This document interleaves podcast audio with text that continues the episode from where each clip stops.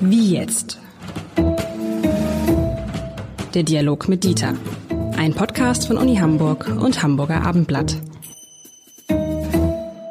Herzlich willkommen. Mein Name ist Lars Heider und wir freuen uns, Dieter Lenzen und ich, wir freuen uns natürlich immer, und das kommt häufiger jetzt vor, wenn Hörerinnen und Hörern dieses Podcast selber Themen vorschlagen.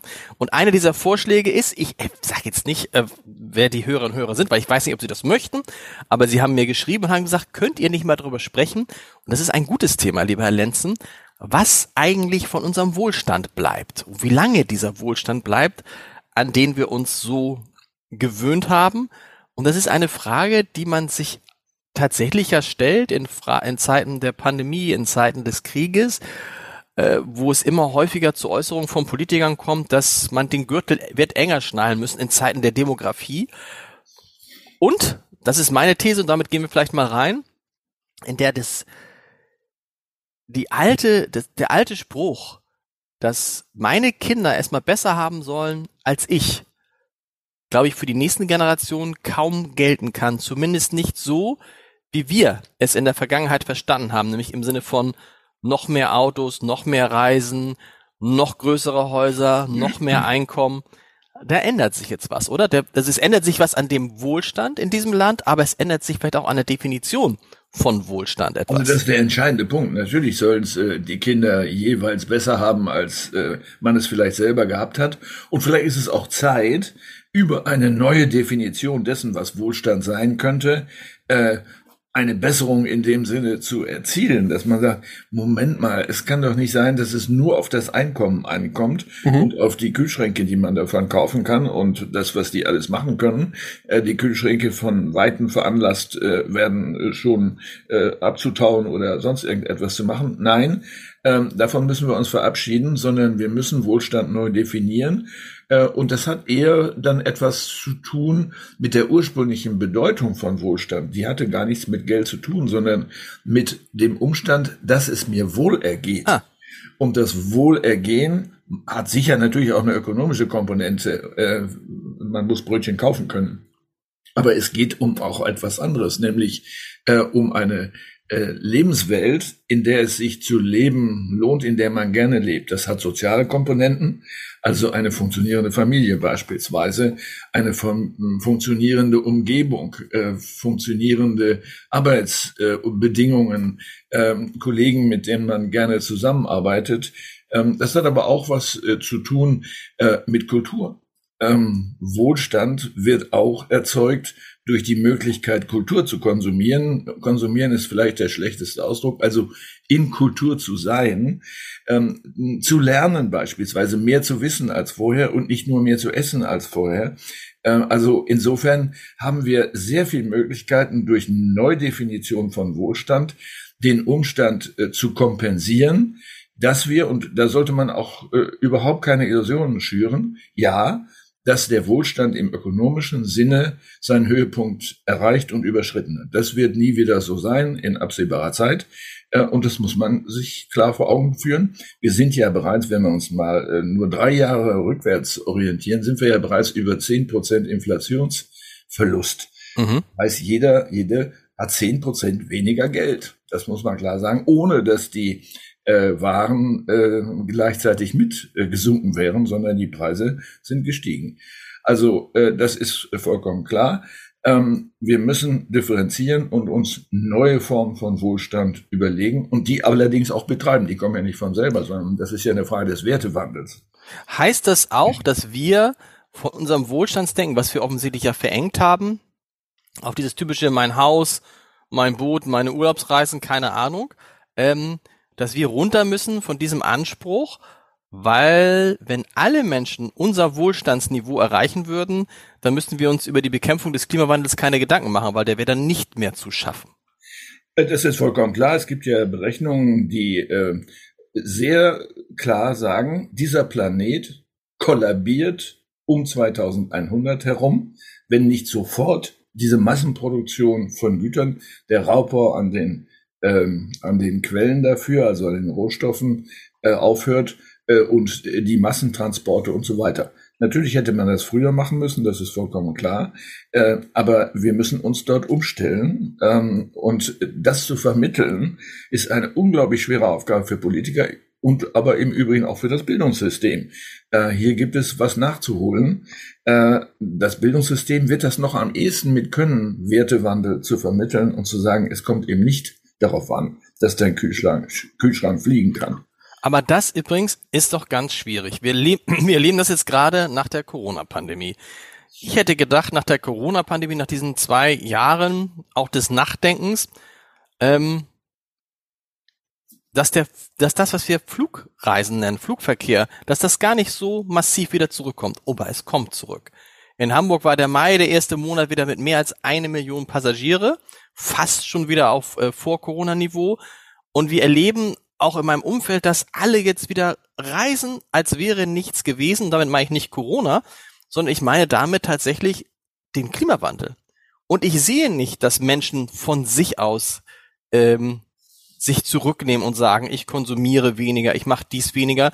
Das wird oft, darüber wird oft gesprochen, aber wenn man dann guckt, was die Leute tun, ist die Bereitschaft, an dem Wohlstand von sich aus etwas zu ändern, gering. Erster Punkt. Zweiter Punkt, wenn wir darüber sprechen, was von dem Wohlstand bleibt, dann ist natürlich klar, dass in Deutschland die Einschränkungen wesentlich größer sein werden, sein werden müssen, Fragezeichen, als in anderen Ländern, die ja in Sachen Wohlstand weit hinter uns her sind.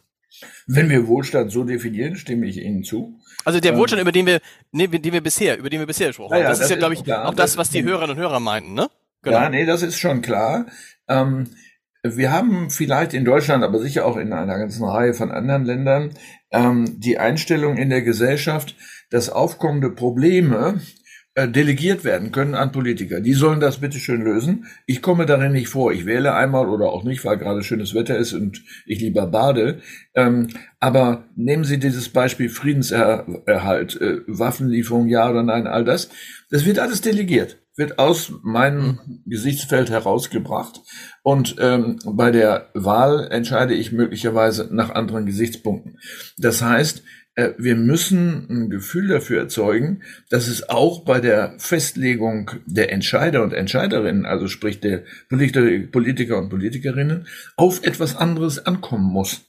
Ähm, das heißt, es äh, ist nicht derjenige, der verspricht, dass ich noch mehr Einnahmen habe, dass ich noch mehr mir leisten kann, der Richtige, sondern der sagt, ähm, wir müssen überlegen, was wir als Einzelne beitragen können äh, zu einer Lebenswelt, die bedroht ist durch Pandemien, durch Krieg und was sonst noch kommen kann.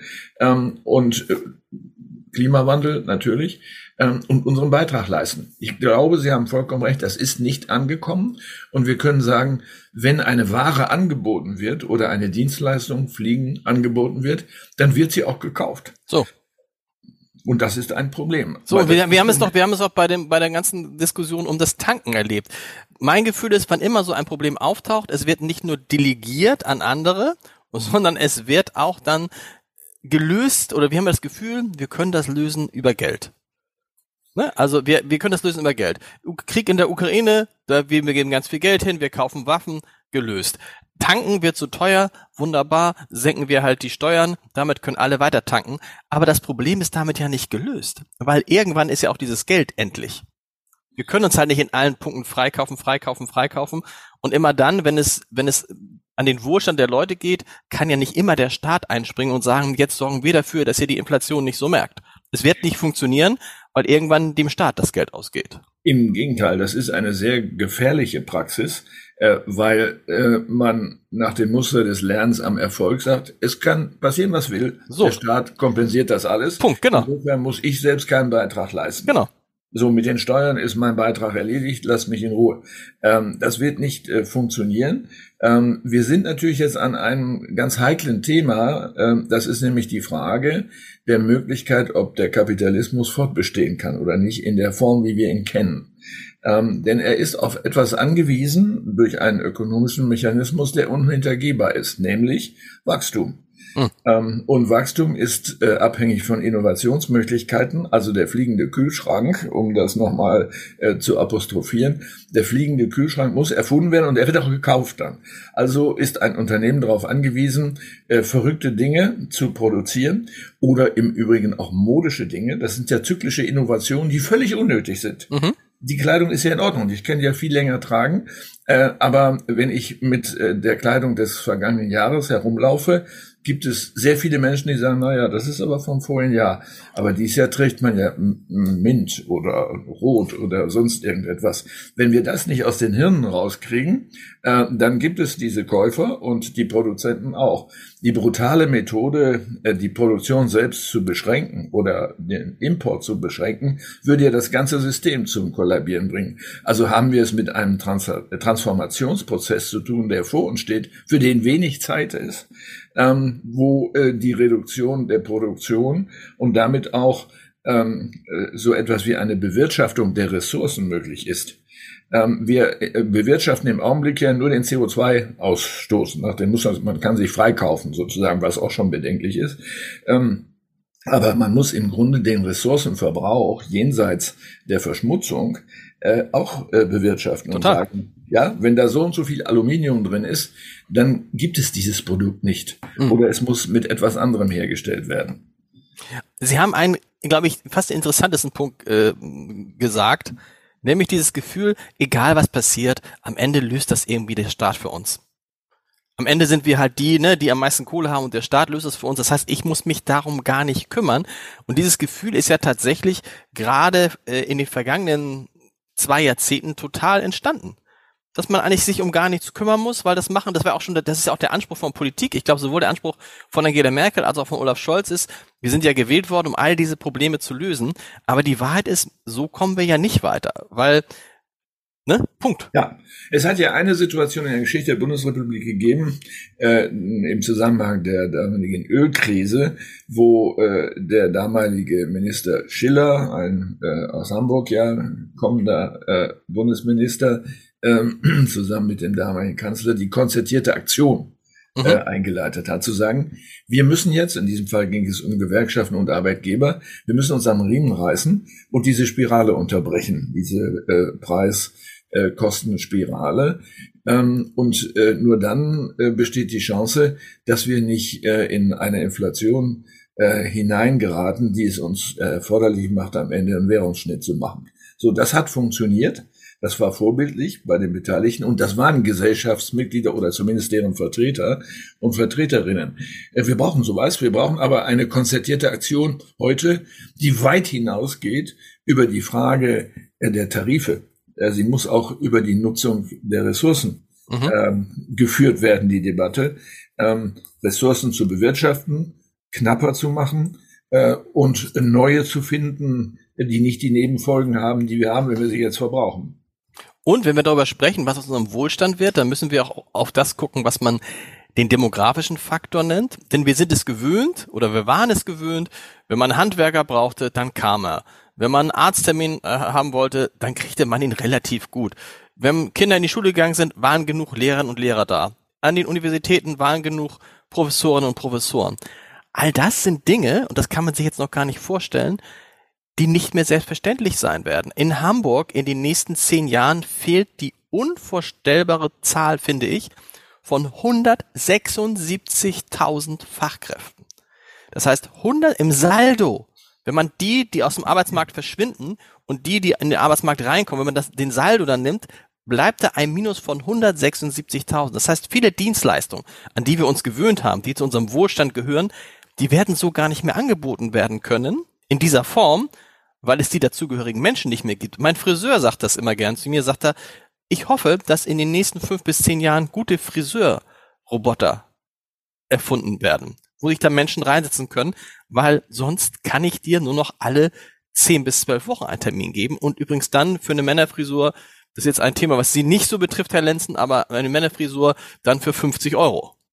Ja, wir müssen den Leuten erklären, warum es mich nicht betrifft. Nicht, weil ja. ich ein Mann bin, sondern weil ich kein Haupthaar habe. Genau. Äh, und insofern äh, bin ich da schon mal äh, günstig gestellt und ressourcenschonend. Aber es gibt natürlich auch andere Wege. Ähm, wir müssen ja überlegen, warum ist das so? Warum gibt es einen Fachkräftemangel? Nicht, weil die nicht ausgebildet worden sind, sondern es hat natürlich auch was mit Arbeitszeiten zu tun. stopp, stopp, stopp, das, das, das, da reden sich jetzt einmal raus. Nein, es hat damit zu tun, dass es die Menschen nicht gibt in diesem Land, dass die geburtenstarken Jahrgänge in, in, in Ruhestand auch, gehen. Auch, das ist so. auch so. Aber wenn äh, in dieser Situation wir sagen, es wird eben nicht mehr gehen mit 38,5 Stunden, Absolut. Wir, Wird nicht mehr die, gehen. Weil wir die Leute nicht haben, also muss jeder mehr arbeiten. So ist oder es. wir verzichten auf die Arbeitsergebnisse. So, dieser Diskurs muss geführt werden. Darüber muss offen gesprochen werden. Vieles kann man ähm, maschinell herstellen, was man vorher nicht konnte. Insofern äh, ist natürlich auch hier gefragt nach Innovationen. Aber mein Beitrag muss auch sein, ich sage das mal sehr zugespitzt, der Samstag ist ein Werktag. Der heißt auch Werktag nebenbei gesagt. Ähm, das äh, würde, wenn ich jetzt Politiker wäre, dazu führen, dass ich gesteinigt würde auf dem Marktplatz. Aber es darf keine Tabus mehr geben. Absolut. Also das ist, das ist ja das Stichwort Wohlstand, dieses Gefühl, dass man möglichst wenig arbeitet. Das wird, wenn wir so weiterleben wollen, also was, wenn wir diese Dienstleistung nur haben wollen. Und da reden wir ja teilweise auch nur über Grundversorgung im Zweifel, dass es überall noch genügend Ärzte gibt, dass an den Krankenhäusern genügend Ärzte sind, Krankenschwestern, Krankenpfleger. Das heißt, wir werden länger arbeiten müssen in der Woche und auch sowas. Ähm, die Frage ist, ob es überhaupt noch Sinn macht, dann irgendwann über ein Renteneinstiegsalter zu reden. Auch das wird ja nach oben gehen müssen. Das ist ein entscheidender Punkt, aber auch, ähm, wie soll man sagen, das Arbeitsvolumen. Ich äh, spreche mal von einem Bereich, äh, über den wir ja schon öfter gesprochen haben, das Bildungssystem, das Schulsystem. Ähm, in dem Moment, wo es Lehrermangel gibt, äh, gibt es eine Reihe von Stellschrauben. Eine ist die Klassengröße. Ja. Ähm, es wird immer gerne gesagt, also je kleiner die Klasse ist, desto besser ist der Lehreffekt. Das ist falsch. Es gibt überhaupt keine Evidenzen für diese hm. Behauptung. Im Gegenteil, ähm, das, was wir wissen, ist etwa so, dass man sagt, bei ungefähr 30 Kindern in einer Klasse, es kommt ein bisschen auf das äh, Alter an, ähm, kann man, äh, kann man nachweisen, dass die Lerneffekte geringer werden bei gutem Unterricht. So. Aber vorher nicht. Ähm, wenn ich die künstlich runterfahre, äh, die Klassengrößen oder auch die Arbeitsergebnisse künstlich runterfahre, da brauche ich mehr Personal. Das ist ja ganz einfach. Und äh, das ist das, ähm, was die konzertierte Aktion anging und heute viel größer sein muss. Das heißt, wenn wir uns das alles so angucken, das Leben, was wir bisher geführt haben, wird sich radikal verändern und zwar in die andere Richtung. Also dieses immer weniger arbeiten, immer, immer früher in Rente gehen, immer reicher werden, immer wohlhabender werden, den Kindern wird es besser gehen als den Eltern. In dem Alten, wir, wir haben gar nicht mehr die Zeit, jetzt über den neuen Begriff zu sprechen, aber in dem, was wir als Wohlstand in Deutschland empfunden haben, das wird verschwinden. Das ist richtig und wir müssen lernen, äh, Stichwort äh, Work-Life-Balance, äh, dass diese Erwartung einfach Unfug ist. Ähm, das ist ja eine künstliche Unterscheidung von Arbeit und Nichtarbeit in dem Sinne, dass das eine gut und das andere schlecht mhm. ist, ähm, sondern wir müssen uns damit äh, abfinden oder vielleicht auch daran gewöhnen, zu sagen, ähm, Arbeit ist auch ein immaterieller Wert. Eigentlich stehen sich ja materielle Wohlstandsbegriffe ähm, mit äh, immateriellen Wohlstandsbegriffen im Konflikt. Und was wir stärker machen müssen, ist der immaterielle Wohlstandsbegriff.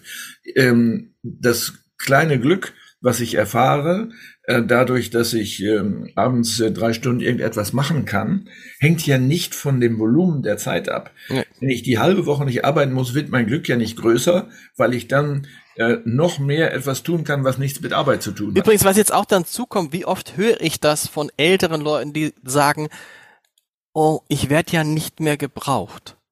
Und wir kommen in eine Phase durch die Demografie, aber auch sonst, wo gerade auch die Älteren gebraucht werden. Wo wir uns gar nicht leisten können, dass wir auf die Erfahrung von 60, über 50, über 60, über 70-Jährigen, die es in den vergangenen Jahren vielleicht schwerten auf dem Arbeitsmarkt, die vielleicht auch davon geträumt haben, dann in Ruhestand zu gehen. Wir können uns gar nicht leisten, auf deren Erfahrung, auf deren Arbeitskraft zu verzichten. Das funktioniert nicht. Und selbst wenn alle äh, bis 75 arbeiten würden, wird schwer genug, diese, diesen Fachkräftemangel Hamburg nochmal 176.000 Leute äh, zu überbrücken. Das bedeutet aber auch, dass wir das bekämpfen müssen, was ich gerne bezeichnen möchte als Altersrassismus. Mhm. Das heißt, äh, die Disqualifizierung der Älteren in dem Sinne, die kommen nicht mehr mit oder äh, die äh, brauchen diese Innovation nicht oder wollen sie nicht. Ähm, das lassen wir mal da liegen. Wir töten sie nicht. Da könnte schon so sein. Das wird vorbei sein müssen. Ähm, Im Gegenteil, wir wissen ja aus der Psychologie, es gibt sowas wie kristalline Intelligenz. Das ist sozusagen das ähm, sich kristalliert habende Wissen und die Kompetenz und die Persönlichkeitsstrukturen, die, Sie haben das eben am Beispiel des Betriebswissens gezeigt, äh, unglaublich wichtig für einen Betrieb sind. Das heißt ja nicht, dass er innovationsfeindlich ist, wenn dieser Betrieb ältere Personen weiter beschäftigt. Im Gegenteil, äh, viele Betriebe haben ja das auch schon in den letzten 20 Jahren immer wieder Ältere zurückgeholt aus der Pension, weil sie gesagt haben, der, die kann das und das und ich habe keinen gefunden, der das konnte, also hole ich mir den wieder rein und muss dem eben mehr Geld geben.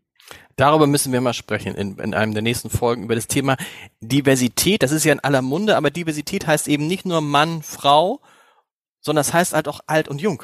Unbedingt. Äh, Unbedingt. Hier ist, äh, hier ist die Kerndifferenz neben der Geschlechtsdifferenz, äh, aber über diese wird wenig geredet. Das ist vollkommen klar. Das machen wir bei einem der nächsten Mal. Herr Lenzen, vielen Dank. Bis nächste Woche. Ebenso. Bis nächste Woche.